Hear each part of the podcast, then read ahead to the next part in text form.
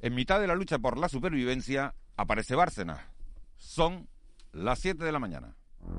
De la noche al día, Miguel Ángel Dasguani.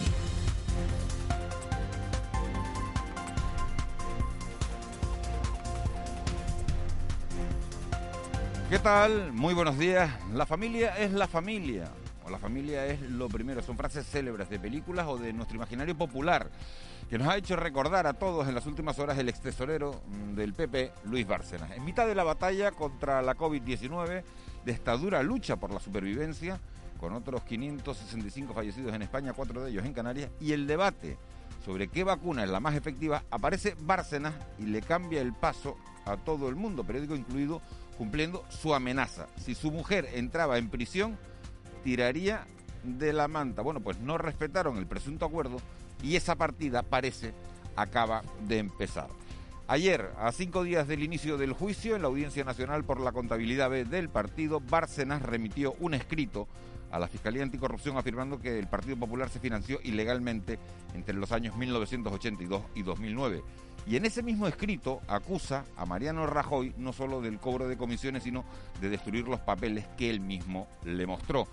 Dice que el expresidente los metió en una trituradora de papel sin saber que él se había guardado una copia. El modus operandi, según Bárcenas, era de los más básicos. Se le pedían donativos a empresarios a cambio de adjudicaciones de contratos públicos y ese dinero, que según Bárcenas lógicamente no se declaraba, se repartía en sobresueldos a buena parte de la cúpula del partido. El extesorero dice que quiere colaborar con la, con la justicia, mientras que desde el Partido Popular Luis Maroto le quita importancia, señalando que son cosas del pasado y atribuyendo el escrito a un afán de venganza de una de las personas que, según Maroto, más daño le ha hecho a su formación. Unas horas antes, aunque por asuntos parlamentarios y no judiciales, las acusaciones iban en sentido contrario en la primera sesión de control al gobierno después de las Navidades. Los populares acusaban al gobierno del PSOE y de Unidas Podemos de ocultarle al Parlamento un informe del Consejo de Estado sobre el reparto de los fondos europeos. Un escándalo y de los gordos, según Pablo Casado. Sánchez no le explicó por qué no mostraba la información, sino que le respondió piropeando a Santiago Abascal, porque intuye Sánchez que a Casado eso le molesta. Pedro Sánchez dijo que el dirigente de Vox empieza a dar lecciones de responsabilidad, mientras que Casado solo ha llevado al Congreso mala sombra. Así es como está el ambiente. Todo eso, como digo, en medio de una lucha frenética por la supervivencia de millones de españoles. Con los hospitales peninsulares un día más al borde del colapso y la ministra de Sanidad, Carolina Darias, dando dos noticias importantes sobre las vacunas. La primera, que la de Oxford AstraZeneca no se va a administrar de momento a mayores de 80 años. La segunda, que en España solo entrará la de Rusia, la Sputnik, si le da el visto bueno la Agencia Europea del Medicamento, por mucho que nos digan que su efectividad es del 92%. Si el miércoles, si ayer fue un día intenso, este jueves no lo va a ser menos. A las 11 de la mañana la esperada rueda de prensa del delegado del gobierno para dar las explicaciones sobre el fenómeno migratorio que le han reclamado distintas instituciones. A las 12 todos con el ojo puesto en el cielo porque Canarias entra en situación de prealerta meteorológica y podríamos tener episodios tormentosos. Por la tarde, el ejecutivo que preside Ángel Víctor Torres actualizará los semáforos de las ocho islas. A ver si llega la inmunidad de grupo y nos damos todos un respiro cogiéndonos unas vacaciones. De la noche al día, Miguel Ángel Dasguani. 7 y 3 repasamos las noticias que marcan la actualidad de este jueves 4 de febrero. Caja 7 te ofrece los titulares del día. Eva García, comenzamos doblegando la curva. Canarias suma 231 casos nuevos de coronavirus y cuatro personas fallecidas en las últimas 24 horas. Gran Canaria continúa a la cabeza de los contagios y hoy registra 135 nuevos casos. Lanzarote 53, Tenerife suma 27, Fuerteventura 9 y El Hierro 7 nuevos casos. El presidente del Gobierno de Canarias, Ángel Víctor Torres, ha afirmado que la curva de contagios empieza a doblegarse de forma clara en el archipiélago. A que, haciendo la comparativa de las últimas dos semanas, parece que la curva empieza a ser doblegada en Canarias de manera clara. Y ese es el camino. Lo hemos conseguido en algunas islas, como Tenerife y La Gomera, parece empieza también a, darse en otras islas y eso es una magnífica noticia para poder ir recuperando la normalidad social y económica en Canarias. En el ámbito del Estado se observa un descenso de los contagios, pero preocupa la presión hospitalaria, como ha señalado la ministra de Sanidad, Carolina Darias. Salud Pública decidirá hoy si las vacunas de AstraZeneca se ponen o no a mayores de 65 años en España, si se ha descartado esta vacuna para mayores de 80 años. Para este grupo de edad están destinadas las vacunas de Pfizer y Moderna, elaboradas con ARN mensajero del virus. La ponencia de vacuna y concretamente la Comisión de Salud Pública han acordado por consenso que el intervalo de dosis recomendada para AstraZeneca es de entre la primera dosis y la segunda de 10 a 12 semanas. Otros temas como tramos de edad para distribuir, para aplicar AstraZeneca, la Comisión de Salud Pública se ha emplazado mañana y será mañana cuando esperemos que puedan acordar alguna cuestión al respecto y compartirla con ustedes. Yaisa Castilla admite que se ha perdido la temporada de invierno. La consejera de Turismo del Gobierno de Canarias ha admitido que la pérdida de la temporada de invierno es ya una realidad y ha señalado que las perspectivas a corto plazo no son nada positivas. Castilla ha explicado en el Parlamento de Canarias que las reservas para este mes son un 72% menores que las de febrero de pasado año. También ha aclarado que las expectativas del pasado otoño en cuanto a las previsiones de invierno se han visto truncadas por los cierres perimetrales de la península y el confinamiento en los principales países emisores de turistas a Canarias. Nuestras perspectivas son diferentes, también así lo han dicho los propios operadores turísticos regionales, nacionales e internacionales, empresarios, turoperadores y aerolíneas que ya dan por perdida la campaña de invierno. Y por tanto, esto es una realidad que debemos de compartir y también de afrontar.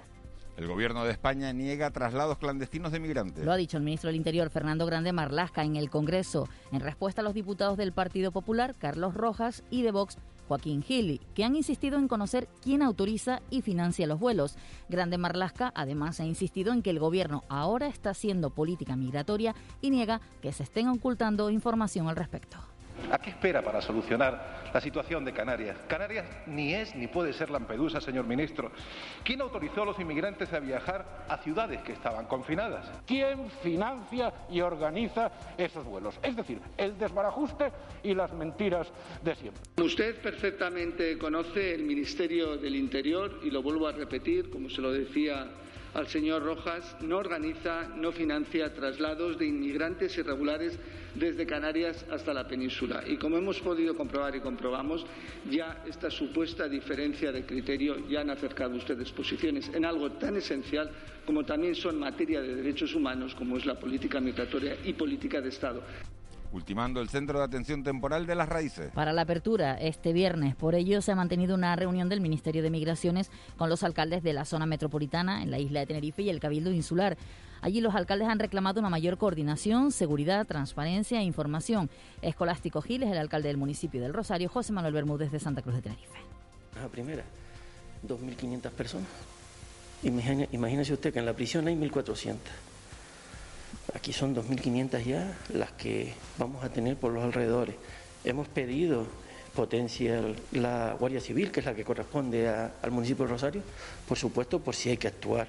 En esos campamentos van a poder salir y entrar de manera libre, de tal manera que pueden estar perfectamente deambulando por la laguna, por Santa Cruz, no son delincuentes y por lo tanto pueden hacerlo, pero claro, sin rumbo fijo, sin un apoyo de integral, sin papeles, sin posibilidad de trabajar. Por su parte, el ministro de Migraciones, José Luis Escriba, ha dicho que espera estabilizar en Canarias a unos 7.000 migrantes de los que han llegado en Patera en los últimos meses, además de acogerlos en otras ubicaciones diferentes a los hoteles. Este mes eh, vamos a abrir centros nuevos que, hemos, que hemos tenido que ir preparando y que estamos trabajando con distintas entidades para poder acogerles de una forma distinta a la inadecuada y, y claramente excepcional y transitoria que son los hoteles. Y yo espero poder estabilizar el número y distribuirlo entre las islas, además de, de, migrantes eh, que, han llegado en situación irregular, en torno a los 7.000, algunos más. 7.000 distribuidos en cinco islas. Alerta por nieve en tres islas. Ya en algunos municipios de Canarias ha comenzado la mañana lloviendo. Enseguida nuestra compañera Vicky Palma nos dará la predicción meteorológica para esta jornada. Pero el gobierno de Canarias ha declarado ya la situación de alerta por nevadas en Tenerife, La Palma y Gran Canaria a partir de las 6 de esta tarde. Se esperan probables precipitaciones en forma de nieve en las zonas altas y cumbres a partir de unos 1.500 metros de altitud. Salir de casa con la sonrisa puesta ¿Quieres vivir la vida en plan fácil? Descubre un mundo de ventajas entrando en cajasiete.com barra en plan fácil y da el salto a Caja 7. Salta conmigo, digo salta, salta conmigo. 7 y 10 de la mañana vamos ya con la actualidad del mundo del deporte, un día en el que todos tenemos en la retina esa remontada del Barça en un partido raro, raro, rarísimo ante el Granada, un partido que comenzó ganando el Granada 2-0, partido de la Copa del Rey. Y por aquí nos quedamos con que el Herbalife avanza en la Eurocup después de ganar anoche, en que hoy se van a presentar los dos jugadores del Tenerife y ayer era la Unión Deportiva de Las Palmas quien presentaba a su nuevo fichaje, José Rodríguez. Joaquín González, muy buenos días. Hola, buenos días. José Rodríguez fue presentado como nuevo jugador de la Unión Deportiva Las Palmas. Llega con muchas ganas y con la ilusión de poder triunfar en el conjunto amarillo. Vengo con la ilusión de, de un niño. Creo que hay un proyecto del club que me, que me interesa, que, me, que es muy atractivo para mí, me gusta. Y como te digo, vengo con la ilusión de un niño, a ganarme el puesto día a día. Una Unión Deportiva Las Palmas que se medirá al Sabadell el próximo domingo en el estadio de Gran Canaria, en el Club Deportivo Tenerife. Hoy serán presentados el extremo zurdo Germán Valera y el guardameta Jonander Serante. Valera explica lo que puede aportarle al equipo. Me defino como un jugador rápido, habilidoso, desequilibrante, que ayuda al equipo, que trabaja en defensa y cualquier posición de arriba me sirve. Yo con tal de jugar donde sea. También tiene ganas de poder aportar cuanto antes el guardameta Jonander Serantes. Muchas ganas, ya lo que me apetece a mí es conocer a los compañeros y, y entrenar con el grupo ya. Un club histórico, eh, muchísima ilusión, muchísimas ganas de, de estar aquí. eh, bueno, no me, no me lo pensé desde que salió la oportunidad y,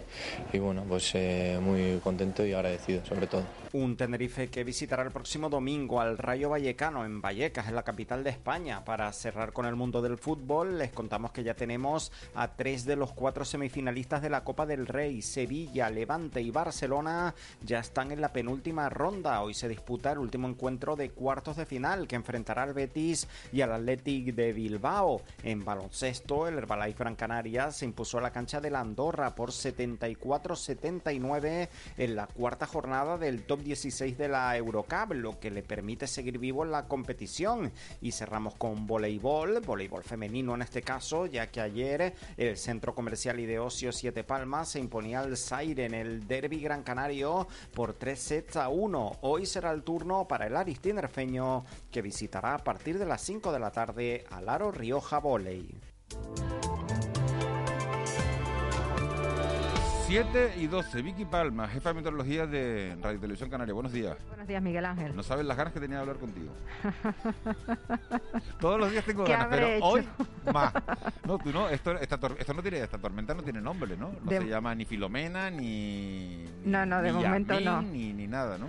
No, no, de momento no, porque bueno, nosotros lo que estamos es inmersos dentro de una, por decirlo de alguna manera, dentro de una lengua de aire frío que está bajando desde latitudes muy al norte. Y bueno, realmente la parte más fría llegará esta tarde-noche y durante la próxima madrugada. Y bueno, mm, las nubes que están llegando con el frío están dejando ya precipitaciones, Al- algunas han sido generosas durante esta pasada madrugada.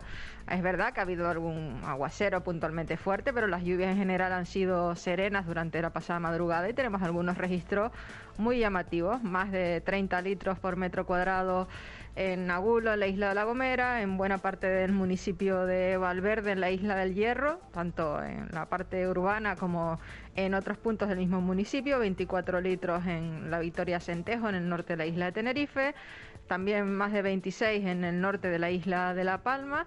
Y bueno, las temperaturas van bajando, irán bajando más a lo largo del día.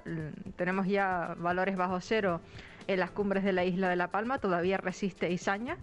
Llegó a bajar un poquito ah, por debajo de los cero grados de madrugada, pero ahora mismo hay un grado de temperatura y estamos pendientes que yo creo que va a ser la por decirlo de alguna manera, la novelería más grande de, este mal tiempo, de que aparezca la nieve. De hacerlo llegaría ya esta tarde y además, si se cumple la predicción, va a nevar a una cota muy baja durante la madrugada del viernes, tanto en La Palma como en Tenerife, y baja tanto la cota que es bastante probable que aparezca la nieve también en las cumbres de la isla de Gran Canaria. A partir de esta tarde, atención porque no solo va a llover, sobre todo en las vertientes norte y oeste en las islas tanto las occidentales como las orientales. De momento no ha llovido ni en Gran Canaria, ni en Lanzarote, ni en Fuerteventura, pero lo hará a lo largo del día. Es muy probable que se formen tormentas a nuestro alrededor, sobre todo en la cara norte de las islas a lo largo de la tarde. Algunas de esas tormentas podría descargar en tierra. Es muy probable que las precipitaciones en las cumbres sean en forma de nieve y la cota de nieve irá bajando a medida que avance la noche y la madrugada. Vamos a pasar frío. Hoy la temperatura es más alta. Difícilmente, con suerte en costas del sur, mm, alcanzarán los 20-21 grados aproximadamente.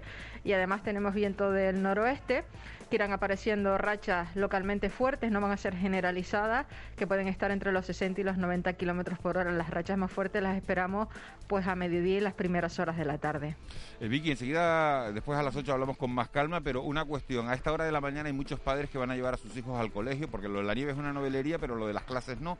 Entonces, ¿tienen que estar preocupados después de oír esta previsión meteorológica o pueden llevar a sus hijos con absoluta tranquilidad en las ocho islas del archipiélago? No, se puede llevar con absoluta tranquilidad. Es verdad que estamos poco acostumbrados en los últimos años a que llueva, pero las lluvias que esperamos son normales para esta época del año. Algún aguacero puntualmente más intenso podemos tener, pero no deberíamos tener ningún tipo de problema. Además, la lluvia entra con vientos del norte y noroeste. Las vertientes norte y oeste de las islas están más acostumbradas a recibir agua. Cuando la lluvia llega con vientos de sur es cuando sí que hay mayor riesgo de que las precipitaciones sean más intensas. De momento no está lloviendo, va a ser frío, hay que ir preparados para el frío y para la lluvia, pero son unas lluvias normales de, de invierno. Lo más llamativo, pues esas posibles nevadas a cota baja, que es el único elemento que tenemos alerta desde el punto de vista de protección civil.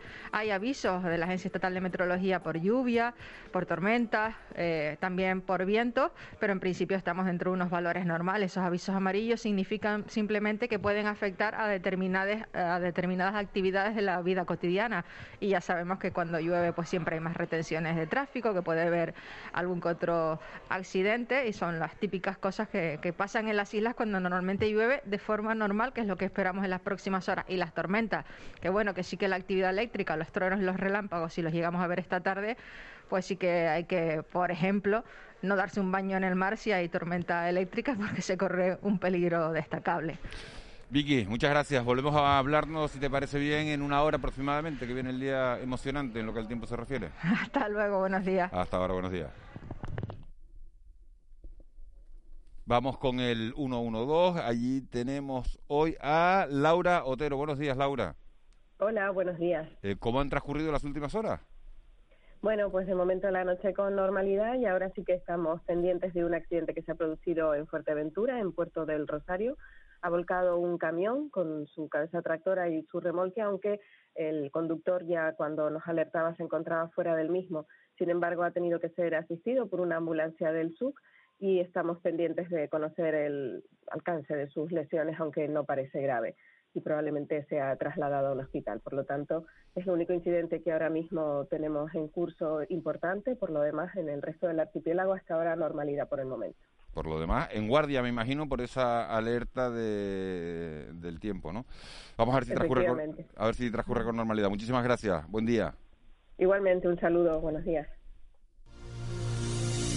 El presidente del Cabildo de Gran Canaria, señor Díaz Tejera, ha dicho por activa y por pasiva que Canarias se está convirtiendo en una cárcel y que la estrategia del Estado es impedir la, la, llegada de estos migrantes a territorio continental, que es precisamente por lo que abandonan su país y por lo que se juegan la vida en una patera o en un cayuco. ¿No hacen todo eso para quedarse atrapados en unas islas que están a 100 kilómetros de la costa africana? es que el, el, problema es que no se está sabiendo gestionar estos movimientos humanos. Pero imagínese usted todavía peor cuando el que está en el CIE, que, está para ser expulsado por orden de un juez de instrucción, si ha venido de Arguineguín, vale, ha mejorado la situación. Pero cuando ha estado en un hotel, durmiendo en una cama y comiendo caliente, y de pronto lo sacan de un hotel y lo llevan a una cárcel, y dice, pero ¿qué he hecho yo mal en ese hotel? Para, en lugar de ir a mejor, voy a peor. Es una sensación de impotencia que uno vive cuando ellos te lo explican. Algunos se intentan suicidar. Hay autolesiones. De la noche al día, Canarias Radio. El Contrapunto. Ángeles Arencibia y Juan Manuel Betencur. 7 y 19, Ángeles Arencibia, buenos días. Muy buenos días. Juanma Betancourt, buenos días. Hola, muy buenos días, ¿qué tal? Hoy vamos con un poquito de, de retraso más sobre el horario habitual por esa, por esa previsión del tiempo, que se complica el tiempo en Canarias, pero las portadas de los periódicos eh, bueno, viene, vienen cargadas con mucha información y uno de los temas centrales, Ángeles Juanma, es el tema de la, de la inmigración. Parece eh, que Madrid se olvida un poco de, de la atención, hace un poco oídos sordos a la situación que se está viviendo en Canarias. La provincia titula Escribá apuesta por el encierro de los migrantes en Canarias y el periódico Canarias 7 dice Marlasca ignora la tensión creciente de las islas y mantiene su discurso en inmigración. Lo que definitivamente ha perdido el gobierno de, de Pedro Sánchez es la batalla de la opinión pública, ¿no? En este tema. O sea, estamos en estos momentos estamos convencidos y de eso no hay vuelta de hoja, ¿no? Que la gestión ha sido nefasta, que Canarias sufre una invasión y de inmigrantes y eh, en este en esta Hombre, una- forma una- del una debate invasión, público Una invasión, Ángeles, tanto. eh, bueno, no- yo no, no digo que eso sea lo real, digo que eso es el, el, el mensaje que va calando. Ah, que no es lo Creo mismo, no es lo que- es mismo. que no es lo mismo, claro que no, Juanma. No, yo no, yo no, vamos a ver, quiero explicarme Te bien entendí, en esto. Quiero explicarme bien Te en esto. pero los oyentes igual no. Quiero explicarme bien. eh, no creo que Canarias esté sufriendo una invasión, no es así. Las cifras no dicen eso, pero eh, los mensajes de brocha gorda que se vierten en redes sociales y por líderes políticos y por todo tipo de, bueno, de líderes de otros sectores tienden hacia ahí y creo que esto es un error. Creo que la, la, la batalla, que la comunicación es muy importante y un asunto como este es vital. Y más cuando estamos preocupados por eh, la influencia o el crecimiento de posibles eh, sectores de ultraderecha, ¿no? Bueno, a mí la- las declaraciones de Marlaska no me sorprenden en absoluto, porque en el fondo lo que dijo ayer el ministro del Interior en la comparecencia en el Congreso es lo que lleva defendiendo. Es verdad que no hay vuelos clandestinos financiados por, por el Ministerio eh, y los desplazamientos a título individual están siendo ahora cortocircuitados con las técnicas que esta es un poco de, de- forzar la demora de cualquier migrante que intenta pasar de la desde las islas hasta la península. Me llama la atención, y esto yo sí lo defino de brocha gorda, la naturalidad, también a lo mejor la sinceridad, pero también la falta de calidad para entender las consecuencias de sus palabras de las declaraciones en la cadena COPE del ministro Escribá, donde afirma que Canarias va a ser un campamento estable de inmigrantes de 7.000 personas. Porque con eso indica que no va a ser posible la repatriación. Porque yo la doctrina de Europa, creo que no es la primera vez que lo digo, yo la puedo entender. Control en origen y repatriaciones. Pero que la cumpla. Porque si no la cumple y no se permiten las derivaciones, lo que tenemos es lo que pronosticó ayer Escriba. Que, que Canarias tendrá una situación de campamentos masivos, masificados, estables, de eh, 7.000 personas en cinco islas. Y esto es una cuestión muy difícil de manejar y de gestionar. Bueno, los alcaldes de, bueno, Tenerife, perdón, los- los- estaban, los alcaldes, estaban los preocupados alcaldes- con esto. Claro, esa- pero, pero, pero, pero también entonces, eh, Arcadio Estejera, quien tuvimos ayer en el programa, suele decir una cosa con mucha razón. O se está en el lado de las soluciones o se está en el lado de los problemas, porque los alcaldes no los quieren en los hoteles, no los quieren en los campamentos de su municipio, no los quieren en centros de la Cruz Roja, no los quieren en ningún sitio, lo cual es muy triste. No los quieren en, en, en barrios, no los quieren en el centro, no los quieren en ningún sitio. No los quieren en zonas urbanas, no los quieren en zonas rurales, no los, no- claro, entonces... Este, este tema, Juanma, de, de- de la migración se, se tocó ayer en la reunión que mantenía el presidente del gobierno con el presidente de la FECAI, también con la presidenta de, de la FECAN, para, bueno, para, eh, la reunión estaba convocada para contarles los planes de ayudas aprobados por el gobierno para tratar de, de- y el FEDECAN también, esa modificación del FEDECAN, del Fondo de Desarrollo de Canarias, y, y, bueno, querían explicárselos de primera mano a los cabildos y a los ayuntamientos. En esa, en esa reunión estaba Mariano Hernández Zapatas, que es el presidente del Cabildo de La Palma y el presidente de turno de, de la FECAI, de los cabildos, de la Federación Canaria de Islas. Señor Hernández Zapata, muy buenos días. Muy buenos días. Eh, estábamos hablando de inmigración, ahora vamos con el tema de, de las ayudas.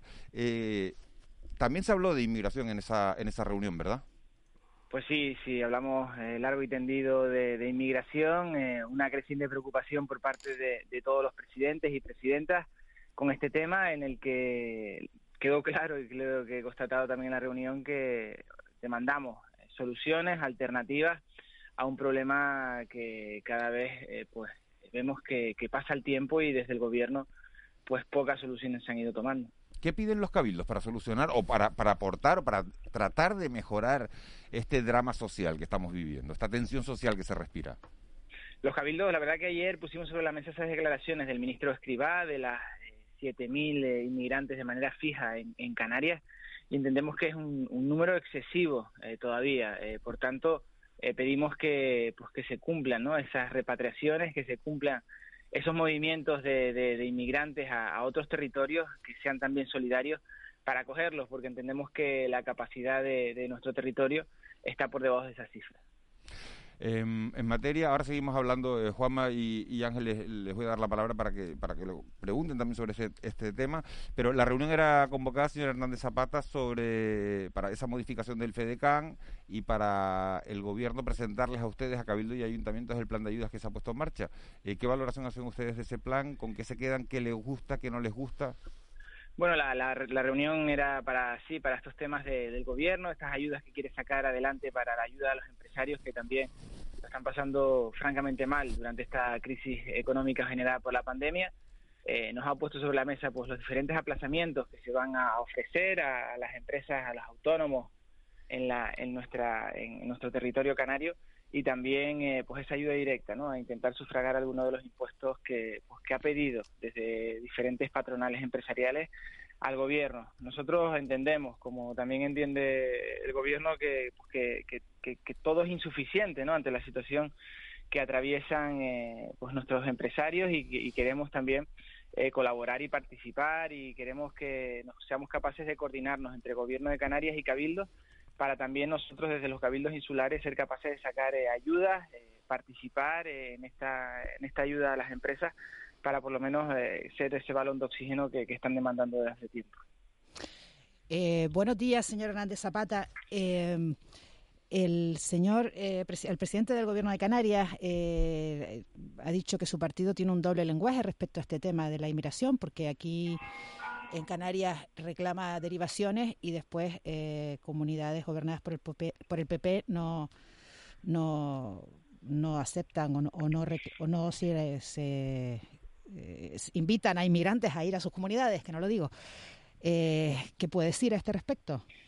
Bueno, yo lo que puedo decir es que hasta el día de hoy quien tiene que tomar las decisiones, que es el gobierno de España, no ha tomado ni una sola decisión respecto al problema de la inmigración que sufrimos en Canarias. Por Canarias han venido eh, tres ministros hasta el momento y todos han venido con muchas ganas de tomar soluciones, de tener la solución debajo del brazo, pero la realidad es que ha ido pasando el tiempo y creo que las soluciones que se pusieron de derivar a los inmigrantes a los hoteles de, y, de, y de los campamentos que se han ido eh, creando, pues creo que no es eh, lo que lo que necesita este territorio y yo no sé si qué, cuántos lenguajes puedo tener mi partido, yo creo que la solución y por lo que pasa el problema es por lo que le hemos pedido ayer todos los presidentes de los cabildos insulares que se den, que se lleven a cabo esas derivaciones, que se dejen, que se dejen eh, mover a, estos inmigrantes y que eh, nuestro territorio es incapaz de sostener esta situación por mucho tiempo más. Pero después en, en, las comunidades eh, de la España peninsular después no, no, no los quieren. Bueno, yo creo que no, es un problema de las comunidades autónomas, lo vuelvo a repetir, es un problema del gobierno de España, que es quien tiene las competencias en materia de inmigración y es el que tiene que tomar las medidas. No podemos seguir eh, llevando responsabilidades a las comunidades autónomas, como parece que el gobierno quiere hacer en cada uno de los calderos calientes que tiene. Presidente, muy buenos días. Eh, si uno atiende un poco a las declaraciones, eh, a mi juicio sorprendentes, del ministro Escribá, dice 7.000 inmigrantes campamentos en cinco islas. ¿Usted como presidente del Cabildo de La Palma se da por aludido?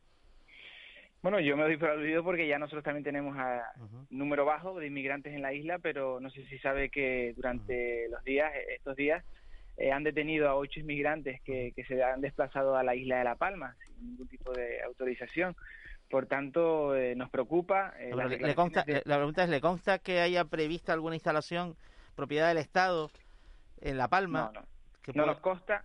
En su momento, también le adelanto, en su momento nosotros eh, pusimos sobre la mesa la instalación militar del fuerte que hay en la isla, porque cuando estábamos en la, situación gravísima del muelle de Arguineguín, eh, fuimos colaboradores y participamos y dijimos que esa instalación está ahí vacía en la isla de La Palma, pero eh, ayer la verdad que nos preocupa, nos preocupa mucho a todos los presidentes y presidentas eh, las declaraciones del ministro Escribá. Eh, y yo creo, lo que yo pude escuchar es que dijo 7.000 o más. Eh, por tanto, eh, preocupa y preocupa que, que las soluciones sea establecer campamentos indefinidos en Canarias sin saber hacer, qué hacer muy bien con estas personas ni, ni poderles dar a estas personas un trato, entendemos que digno y del que necesitan. Señor Hernández Zapata, hay otro, hay otro tema. Eh, he leído unas declaraciones suyas diciendo que no pensaba cesar a la consejera de, de Sanidad que se, que se vacunó sin que le tocara.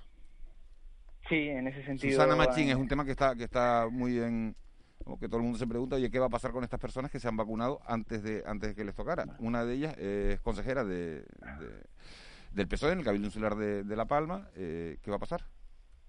Bueno, nosotros lo que hemos dicho eh, en ese sentido es que eh, entendemos que la consejera eh, ha cumplido el protocolo, pero al mismo tiempo también entendemos que desde Sanidad eh, dicen que no y se ha encargado un informe, una investigación en ese sentido. Mm, El presidente ayer nos comunicó también que respecto a ese informe, a esa investigación de Sanidad, pues que esperan tenerla durante esta semana y a partir de ahí eh, entiendo que pues harán valoraciones. Nosotros desde el primer minuto eh, dijimos que la consejera del Cabildo de La Palma tiene eh, un informe del director médico del hospital de Dolores, un hospital que gestiona el, el Cabildo Insular y a partir de ahí entendíamos que cumplía el protocolo. Pero dicen las malas lenguas que usted no la cesa porque se pone en juego la mayoría de gobierno en la institución. Eh, bueno, no en absoluto, porque no se juega, por una consejera no se juega la mayoría de gobierno, eh, ni mucho menos. Es decir, y existen el número necesario, tiene el Partido Socialista también en caso de que fueran, eh, que quisieran eh, firmar una, una moción de censura. Yo creo que se ha intentado mezclar, se ha intentado por algunos partidos mover el árbol a ver si caía alguna algún fruto, pero también le, le puedo decir que el pacto en la isla de La Palma es un pacto sólido, aunque eh, por supuesto que eh, las mociones de censura son legítimas y pueden también darse en cualquier en cualquier administración. Presidente, eh, ¿hubo algún tipo de presión directa o indirecta sobre el director médico del Hospital de los Dolores, que es un funcionario del Cabildo, el señor San Juan, para que avalara, permitiera, promoviera la vacunación de la consejera Susana Machín? Bueno, que yo sepa, en absoluto no. Eh, por supuesto que no. Y al ser un funcionario, es decir, pues los funcionarios yo creo que tienen cierta capacidad para tampoco aceptar ningún tipo de presión. Primera noticia que y primer comentario que escuche sobre este asunto. No, no, porque es, re- Eh, es relevante, es relevante, digamos, porque por, por ser presidente por ser un funcionario del, del, del, del- del Cabildo y porque es, digamos, la persona que desde el punto de vista técnico, como médico, avala que era bueno o que era conveniente o que era adecuado que Susana Machín se vacunara. Por eso se lo pregunto. No, pero no solo Susana Machín, es que en el Hospital de Dolores han vacunado al personal de seguridad, al personal administrativo, a las cocineras, han, vacunado a, a la totalidad de las personas que, que están allí de manera habitual. Mariano Hernández Zapata, presidente del Cabildo de La Palma y presidente de turno de la FECAI. Muchísimas gracias por haber estado de la noche al día. Muchísimas gracias por, por haber atendido los micrófonos de Canales Radio. Muchísimas gracias a ustedes, tengan buen día. Buen día, un saludo grande. Eh, vamos a, a tocar otro tema, vamos a, a seguir hablando de, de la pandemia, de las vacunas, de bueno, de todo este debate que se ha originado sobre si la buena es la de Pfizer, si la buena es la de Oxford AstraZeneca, si la de Oxford AstraZeneca hay que ponérsela a los mayores de 80 años o a los mayores de 65. Y si hay que darle importancia a la vacuna que llega de Rusia, a la Sputnik, vamos a tenemos comunicación con Jonay Ojeda, que es especialista en medicina preventiva y de salud pública y es portavoz de la Sociedad Española de Salud Pública y Administración Sanitaria. Señor Ojeda, muy buenos días. Muy buenos días. Eh, ¿Cuál es la situación desde su punto de vista eh, ahora mismo de la pandemia en nuestro país? Bueno, eh, desde la Sociedad Española de Salud Pública y Administración Sanitaria creemos que la situación sigue siendo crítica, ¿no? Porque a pesar de que en los últimos días se haya ralentizado eh, el ascenso de la curva de contagios, eh, estamos en unos niveles muy elevados de, de- de incidencia acumulada. La presión hospi- hospitalaria en algunos territorios del país es muy elevada y el impacto en la mortalidad y las cifras de fallecidos es tremenda, ¿no? 60.000 personas estamos hablando.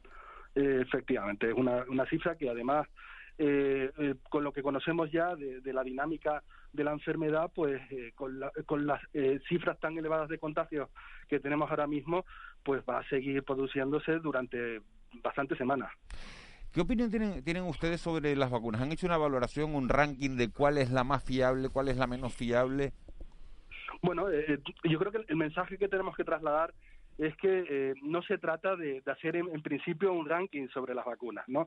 Tenemos que tener eh, en mente, ¿no? Que lo que buscamos desde un punto de salud pública eh, en este plan de vacunación, en una situación tan excepcional como la que nos encontramos ahora, es eh, disminuir la morbimortalidad de, de la enfermedad, es decir, que las personas eh, que se puedan contagiar eh, desarrollen las formas más leves de, de, enfermedad posible y que eh, no, se traduzca en un fallecimiento, ¿no? Eh, y por tanto, digamos que ese es el objetivo. Cuantas más vacunas eh, tengamos disponibles ¿no? y estén autorizadas, por supuesto, ¿no?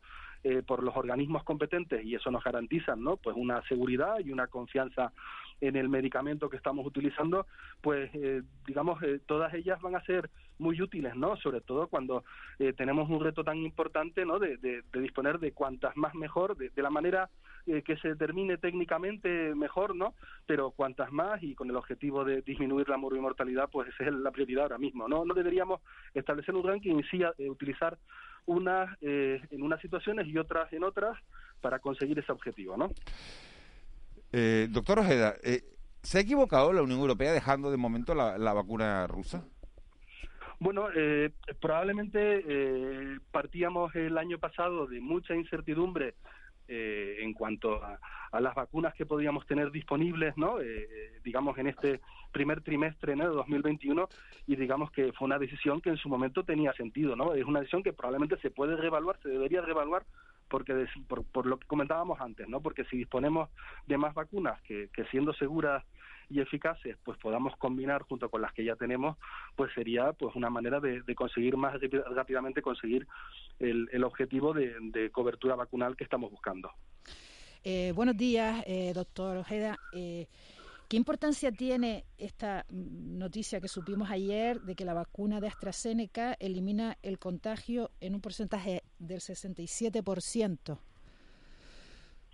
Bueno, eh, como decía, eh, pues eh, todas, todas, en todas las vacunas eh, intentamos que, eh, bueno, las, autoridades en este caso de, del medicamento eh, se aseguran de que tengan eh, la seguridad y la efectividad eh, necesaria, ¿no? Para que se puedan utilizar en, en condiciones reales, ¿no? Y por tanto, pues bueno, eh, estamos ahora en ese proceso, ¿no? De autorización de la vacuna de AstraZeneca, se están valorando las indicaciones de esa vacuna en nuestro país y como digo, ¿no? Pues eh, en algunas situaciones pues será la vacuna más adecuada. Tenemos que también tener en cuenta eh, que no todas las vacunas utilizan el mismo mecanismo, ¿no? Pues algunas serán complementarias con respecto a otras y también la logística que tenemos que tener en el sistema sanitario para poder vacunar a las personas, ¿no? Con lo cual eh, es una buena noticia y como digo, pues irán sucediendo nuevas vacunas, nuevas autorizaciones y bueno, y eso nos ayudará a tener más recursos para, para el plan de vacunación. Porque hasta ahora lo que sabíamos de las dos eh, primeras vacunas en, en, funcionamiento es que eh, eliminaban la enfermedad o reducían los, los, efectos de la enfermedad en la persona vacunada, pero la persona vacunada seguía siendo contagiosa. Claro, eh, digamos que eh, nos, tenemos todavía es verdad que empezamos a tener evidencia científica que en, en, otros países que tienen un ritmo de vacunación pues más eh, intenso que el nuestro, eh, pues están demostrando efectivamente, o, queremos obtener la evidencia científica que nos demuestre qué efectividad pueden tener estas vacunas en, disminuir la transmisión comunitaria del virus, ¿no? que sería el objetivo final. Es decir, eh, las vacunas que podemos utilizar, eh, debe, la ideal, la, la, digamos, la, la que nos puede, digamos, buscar o conseguir una solución más duradera para controlar esta pandemia es aquella que deje inmunidad esterilizante, es decir, que aquella persona que sea portador del virus, aunque no tenga enfermedad, aunque no tenga síntomas, no la contagia a una segunda persona, ¿no? Y digamos que todavía las vacunas que estamos utilizando, las que puedan venir en el futuro, eso no lo, no lo conocemos con certeza, ¿no? Y por tanto tenemos que estar pendientes de la evidencia científica de las vacunas que ya estamos utilizando y las que puedan venir en el futuro. Doctor Ojeda, muy buenos días. Mm, buenos días. Eh, hay algunos comentarios en los últimos días sobre de que la tercera ola en España ya había alcanzado su pico y empezaba a bajar. Olvidémonos, uh -huh. olvidémonos un poco de Canarias, que Canarias es verdad que está revirtiendo la tercera ola y es menos, me, menos severa en, en, las islas. Pero que esto es real, se está empezando un poco a doblegar la curva. Y segunda pregunta, ¿habrá una cuarta ola en esta segunda mitad del invierno, principio de primavera, como temen algunos bueno, colegas suyos? Claro, eh, digamos que eh, la, la incidencia actual es verdad que, en, los últimos días, en la última semana, eh, pues parece haberse eh, ralentizado el, el, importante incremento. Recordemos que, que, a diferencia de lo que ocurrió pues en los meses de verano, o, octubre o noviembre, en este caso, en estos últimos meses hemos tenido un incremento mucho más elevado y mucho más homogéneo en todos los territorios del país, ¿no? Y esto efectivamente ha llegado a unos niveles eh, tan, eh, digamos, importantes, eh, no, no llegan, probablemente es difícil compararlo, ¿no? Con la primera ola, pero no llegan a esos niveles, pero sí que está teniendo una repercusión en presión asistencial muy importante y, por supuesto, en la mortalidad, que, es lo que estamos objetivando ahora, ¿no? El, el, el objetivo que, que buscamos es bajar drásticamente los contagios a niveles eh, muchos más bajos de los que los tenemos ahora, ¿no? Recordemos que eh, al final, el, al finales de noviembre llegamos a tener eh, a nivel nacional una incidencia acumulada de 200 casos por 100.000 habitantes sí. y a mediados de junio tuvimos eh, una incidencia de 10 casos por 100.000 habitantes, ¿no? Con lo cual, eh, en las cifras en las que estamos ahora estamos muy lejos de ese descenso. Pero la, la meseta, sí. la meseta entre una y ola, entre una ola y otra cada vez está más alta. Claro, no, eh, digamos que es una situación mucho, vamos, en, desde el punto de vista de, del punto desde el que hemos partido, mucho peor en, en estos meses, ¿no? En lo que llamamos la, la, tercera ola, que podría ser sencillamente un repunte, ¿no? De, de la segunda, ¿no? Correcto. Eh, eh, pero efectivamente tenemos que bajar ese nivel de contagios eh, muy, de una forma muy importante, ¿no? Eh, porque efectivamente si, si, no lo conseguimos bajar eh, esta esta situación eh, pues tan dramática pues eh, va a ir empeorando. Como decía el colapso hospitalario es una realidad que seguimos teniendo ahí. Nos, nos pasó en los meses de marzo abril y mayo en algunos territorios y puede pasar ahora. Y, y, como digo, tenemos que bajar esa incidencia acumulada a niveles muy importantes y luego mantenerla, porque si no tenemos riesgo, efectivamente, de volver a tener un nuevo repunto, una nueva ola y bueno, y volveríamos a estar otra vez en la misma situación. Eh, doctor Ojeda, ¿cuánto de importantes son las, las, las, cepas, las nuevas cepas que están apareciendo? ¿Realmente eh, eh podrían llegar a ser eh, que las vacunas no sean efectivas en algunos casos? Bueno, es una de las hipótesis que nuestros compañeros eh, microbiólogos y virólogos están ahora mismo eh, evaluando, ¿no? Eh, digamos que nos plantean eh, más incertidumbres de las que ya teníamos, ¿no? Eh, en estos meses de, de, de pandemia, ¿no? las nuevas variantes, efectivamente, pues estamos teniendo información de que en algunos casos lo que están produciendo es un incremento de la transmisibilidad, es decir, de la velocidad de contagios, y en otros casos podrían tener efectos también en la gravedad, ¿no? la severidad de la, de la severidad de la enfermedad de las personas que, que la desarrollan, ¿no? Y esto es un aspecto, eh, evidentemente, que preocupa especialmente en la situación actual en la que estamos ahora, ¿no?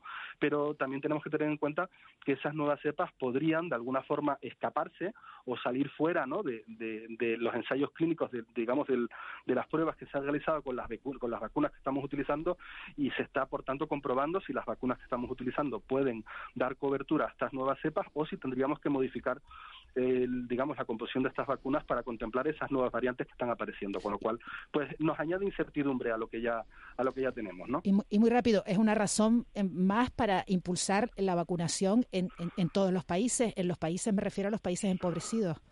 Claro, eh, claro, eh, digamos que el virus no entiende de fronteras, ¿no? Y por tanto, eh, efectivamente es muy es legítimo, ¿no? El interés que tiene nuestro país en, vacunar eh, lo más rápido posible a toda su población, pero eh, ya lo hemos comprobado, ¿no? En, en, en ocasiones previas, como eh, es muy es muy, digamos sencillo en un mundo globalizado en el que vivíamos, ¿no? Y todavía sigue sigue habiendo mucho movimiento, es muy fácil que el virus eh, pueda llegar, esas nuevas variantes puedan llegar, a pesar de que nosotros, por ejemplo, hayamos conseguido un alto porcentaje de, de, de población vacunada, ¿no?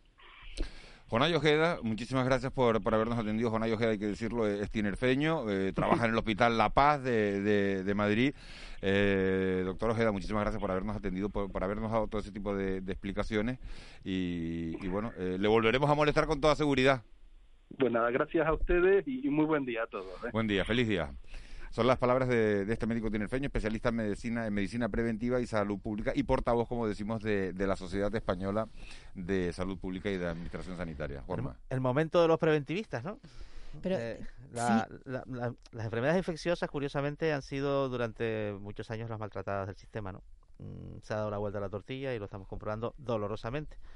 También para ellos es una enorme responsabilidad. Sí, también quería eh, el- la, la cantidad de, de- de científicos y de, y de investigadores y de, de médicos que estamos conociendo a raíz de, este, de esta situación tan Sí, a, desgraciada. a- los que Ángeles, a los que no Pero- se les hacía ni caso antes. Exacto, ¿no? exacto. Bueno, ¿no? trabajaban Y cómo- en silencio, no es que no se y- les hiciera caso, sino que trabajaban en silencio en un segundo y plano. la situación de la investigación, cómo está en España, cómo está quedando en evidencia. ¿eh? Bueno, hay, hay un dato sobre eso, ¿no? El hecho de que el laboratorio Situación BioNTech, económica, el, laboratorio BioNTech, el laboratorio alemán que ha diseñado la vacuna de Pfizer, quiere desarrollar la vacuna española, la del doctor Luis Enjuanes, que en España no tiene recursos para, digamos, eh, acelerar plazos y parece que la van a coger y financiar, dado el potencial que tiene. Al final va a ser una vacuna hispano-alemana. Una excelente noticia. Bueno, ¿no? sí, sí. Vamos Pero a- También revela cosas, ¿no? Como tú decías hace un momento, ¿no? Vamos a cambiar un, un instante de, de asunto para hablar de otro tema que, que es actualidad. ¿Quién de ustedes no ha pedido alguna vez a casa una, un alimento, u- bueno, una comida preparada generalmente? Es lo que, lo que más se suele pedir, aunque se pueden pedir medicina, se pueden pedir lo que sea, para que se la lleven a domicilio. Eso se hace a través de, una, de unas plataformas, eh, las más conocidas son Uber o, o- o Globo, y hay, claro, hay unas personas que son quienes te llevan eso a casa, que son los conocidos riders, porque van o en una bicicleta o van eh, eh, en una moto. Está con nosotros, eh, tenemos comunicación con Juan Vicente Barreto, que es repartidor en Las Palmas y miembro de repartidoresunidos.org. Señor Barreto, muy buenos días. Buenos días. Hoy hay manifestaciones de repartidores, tanto en Las Palmas de Gran Canaria como en, en Santa Cruz de Tenerife, porque se está negociando esa ley de Rider que encara una, una recta final sin, sin tener un, un acuerdo inmediato en el, en el horizonte. ¿Qué reclaman ustedes? Pongo en situación un poquito a los oyentes, corríjame si me equivoco, ustedes eh, son autónomos, trabajan de manera autónoma, no están contratados por esas empresas, les, hacen un, les encargan un trabajo y ustedes llevan. Y en función de los pedidos que repartan, cobran. Es correcto. Eh, ¿Qué quieren ustedes y qué hay en la ley que no les guste? Mm, Bueno, es que en principio la, la propia ley ha sido discutida sin representación de los riders. ¿Qué pasa? Allí hay eh, están representantes de COE, está la COE, está la UGT, que es representación sindical, y está por el gobierno. Pero nosotros, como riders, no tenemos representación allí, porque nosotros ni somos las empresas, ni COE nos, COE nos representa, ni somos eh, tampoco trabajadores por cuenta ajena para que nos represente la UGT. Eh, no, desde, desde el comienzo de lo, del, del diálogo, del diálogo social que intentó la ministra, que ha hecho la ministra Yolanda Díaz, mm, pues se ha, se ha excluido a, a los representantes del sector. Eh, hay, hay asociaciones que nos representan y que representan a la mayoría de los, de los repartidores y no fueron incluidas en dicho diálogo. Eh, eh, queriendo así, pues, mm, nada, anular nuestra voz y, y, pues no tenemos representación allí y por ende no saben realmente la realidad de- de- del sector porque no, no ten- desde un principio no tuvimos representación. ¿Cada rider quiere una situación distinta o hay unanimidad? ¿Y qué quieren ustedes? ¿Ustedes quieren estar contratados por las empresas o quieren seguir siendo autónomos, pero autónomos de verdad, no falsos autónomos? No, nosotros queremos seguir siendo autónomos. Hay una mayoría que quiere seguir siendo autónomos, pero evidentemente autónomos reforzados, con mayores beneficios, con, con mayor protección y seguridad jurídica frente a las plataformas, porque eh, sí es cierto que, que las decisiones se toman de forma unilateral por las plataformas y nosotros siempre tenemos que regirnos a dichas condiciones. Pero lo que queremos es continuar siendo autónomos, siendo autónomos, pero que se nos refuercen nuestros derechos frente a las plataformas. Eh, ¿Qué pasa? Que como asalariados ya, ya la ley ya no ya escapa de ser una ley, ya solo va a ser un- una reforma o una modificación de un artículo del, del Estatuto de los Trabajadores y pasamos todos a ser trabajadores y estas empresas empleadoras. Punto. No hay más. ¿Por qué? Porque no se logró consenso ni siquiera con los mismos de UGT, con los mismos sindicatos, lograron acuerdo con el gobierno. Entonces, así será, de, estará tan mal hecha esta ley que no hay acuerdo. Hasta, hasta el sol de hoy no hay acuerdo en, en las plataformas, en, en este diálogo social. Y ahora lo que pretenden hacer es pasarnos todos asalariados y con las consecuencias que eso va a traer, pero es que esto ha sido, esto ha sido, por eso hoy hay manifestaciones en muchas, bueno, hay 11 ciudades convocantes, eh, Santa Cruz también de Tenerife está, aquí Las Palmas de Gran Canaria, Barcelona, Madrid. ¿A qué horas, a qué horas son las convocatorias en Canarias? En Canarias, 10 y media, Las Palmas, Santa Cruz, 11. Eh, buenos días, señor Barreto. Entonces, lo que ustedes piden es una especie de figura intermedia entre el asal- asalariado y el autónomo. Sí, quisiéramos que, a ver, como que se reconociera la figura autónomo digital. Es que la ley comenzó con un proyecto muy ambicioso que incluía incluso muchos sectores que trabajan eh, de manera digital con plataformas, pero eso ya mm, quedó reducido a nada. A nada, ¿por qué? Porque precisamente no se tomó en cuenta a los verdaderos representantes, no se tomó en cuenta a quienes viven la realidad y, las propuestas que surgían pues eran totalmente contrarias a los intereses de quienes estaban en ese diálogo, incluso de quienes estuvieron allí no lograron consenso.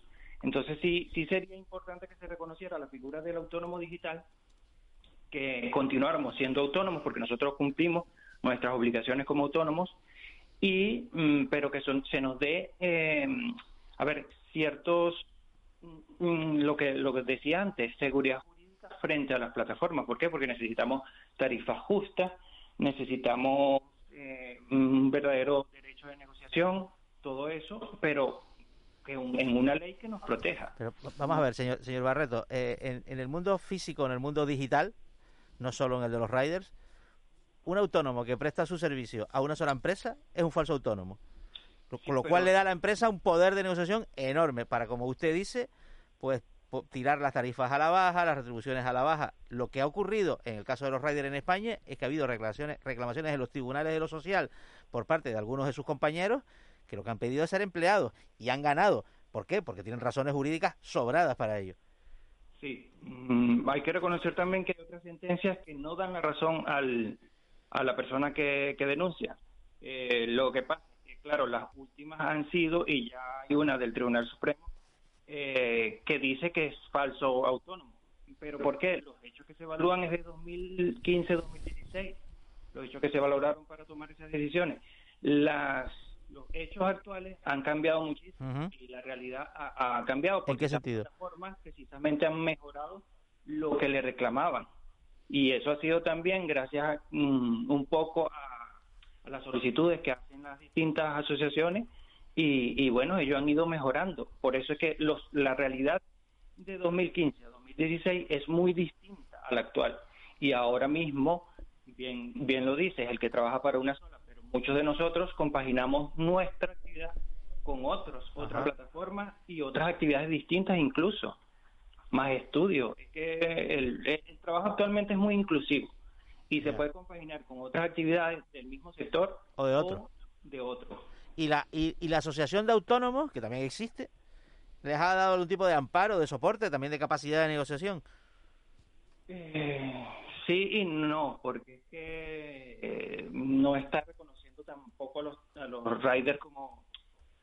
Ahí, ahí hay un, un conflicto de intereses muy muy distinto. O sea, la Asociación de Autónomos, a ver, mm, es que vela por otros intereses de otros sectores de autonomía. Nada, un sindicato de riders y Es lo que parece que es la, la solución para poder ¿no? tener todas esas... una interlocución directa, ¿no? Se- señor Barreto, muchas gracias. Yo diría más asociaciones porque la- los, sindicatos son de cuenta... Ah, por cuenta ajena. ¿Cuántos riders hay en España? A ver, en, en España hay más de 15.000 15 mil trabajadores y en riesgo ahora de quedar sin trabajo. ¿En Canarias? Canarias, Las Palmas habrá más de 200, 250 porque hay dos plataformas y, bueno, tres ya. Y Santa Cruz desconozco un poco, pero sí que pasan de 100.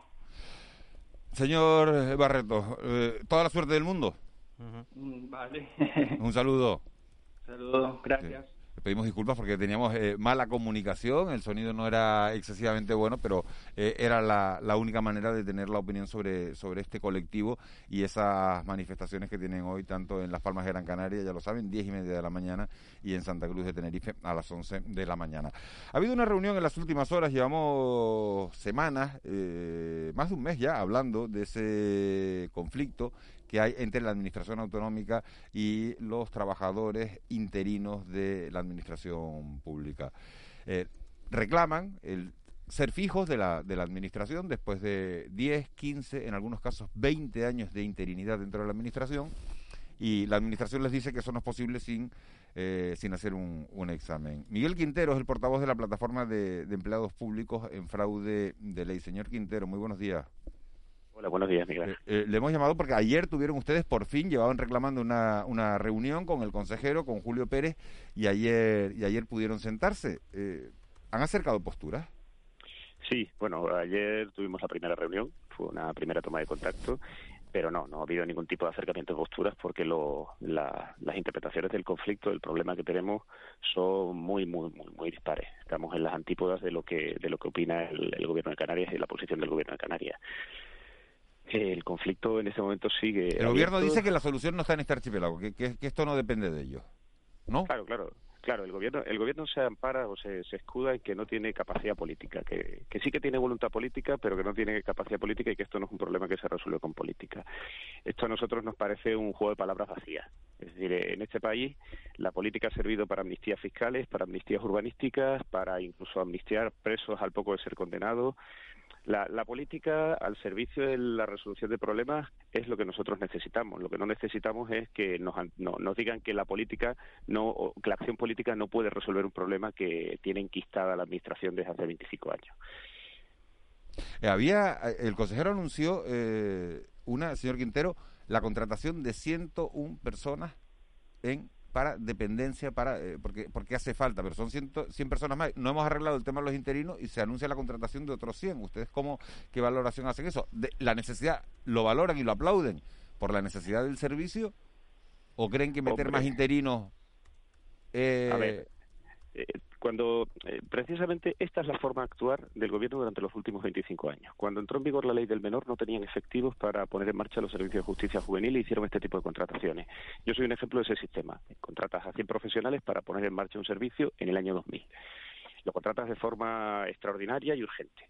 Cuando entra en vigor la ley de dependencia hacen exactamente lo mismo y tienen ahora uh, el 80% del servicio de dependencia en estas circunstancias. Y hoy, lugar de eh, tomar la iniciativa política, porque tiene que ser política, es decir, la acción política a través de una acción legislativa o ejecutiva, porque tienen el, o sea, ellos detentan el, el, el, poder político en el ejecutivo y en el legislativo. En lugar de resolver el problema, se meten en otro problema, es decir, sin resolver hombre, pero, el problema hombre, pero anterior, más que, a ver, una cuestión nada más, señor Quintero, lo que estará intentando el gobierno es resolverle el problema a esas familias eh, eh, que, que, necesitan las ayudas, ¿no? Es decir, por un conflicto laboral no van a dejar de, de tramitar unas ayudas que necesita el ciudadano.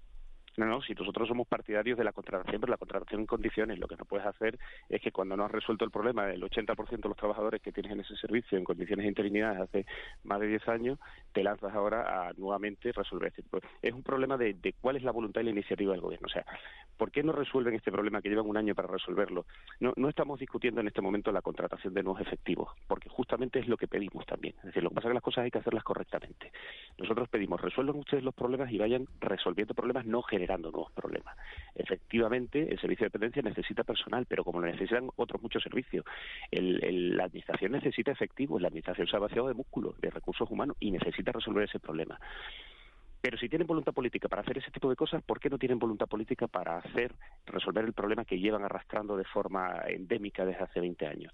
Lo que quiero decir es que la política a ellos les sirve cuando les interesa. Y la, eh, señor Quintero, ¿y la forma de hacer las cosas correctamente no es hacer oposiciones para los puestos de trabajo que son para toda la vida?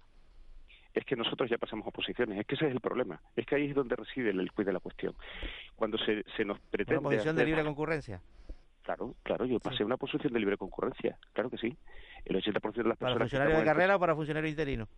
No, no, para funcionarios de carrera y funcionarios interinos. Nosotros somos personal laboral, la mayoría. El 80% ah, del personal de la Comunidad Autónoma de Canarias, de la Administración General... ¿Y qué oposición pasaron? Yo pasé en su momento una, un concurso de oposición, se publicó un concurso de oposición, pasé, pero en lugar de ser para una plaza de carácter fijo, era para una, una plaza de carácter temporal. Esa temporalidad tenía un límite, ese límite ha sido excedido.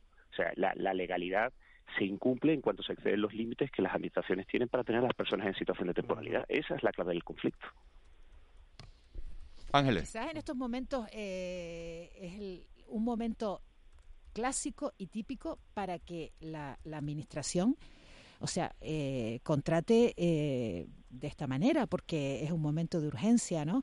Quiero decir que quizás sea el peor momento eh, para sacar esta reivindicación, porque es el momento en que quizás mm, peor se entienda, ¿no? O sea, en estos momentos que la administración necesita estar fuerte, tener buen, buen, músculo para, para, la tarea ingente que tiene ante sí, necesita funcionarios y, y, y, no, y no tiene lo suficiente. Y, y tiene que recurrir a este sistema, ¿no? Sí, pero ha sido la, ha sido la administración la que ha puesto el problema sobre la mesa, sacando nuestras plazas, a, pretendiendo sacar nuestras plazas a libre concurrencia, saltándose por encima de, la normativa europea y del, del, reconocimiento de nuestro derecho a estabilidad en nuestros empleos. O sea, nosotros no hemos abierto el conflicto porque la oportunidad de abrir el conflicto no ha sido a elección nuestra ha sido el gobierno quien ha provocado el conflicto poniendo sobre la mesa eh, oposiciones de libre concurrencia para que nosotros consolidáramos nuestro empleo. eso significa eh, ignorar por completo la normativa europea y el derecho que tenemos nosotros a la estabilidad. No se está discutiendo el acceso, insisto, nosotros ya accedimos a la función pública. Señor Quintero, lo, tenemos que dejar aquí porque llega el boletín de las 8. ¿Tienen fecha para una nueva reunión? Sí, creo que nos reunimos a avanzadas dos semanas de febrero. Bueno, pues vamos a estar muy pendientes. Muchas gracias. Muchas gracias. Buen día.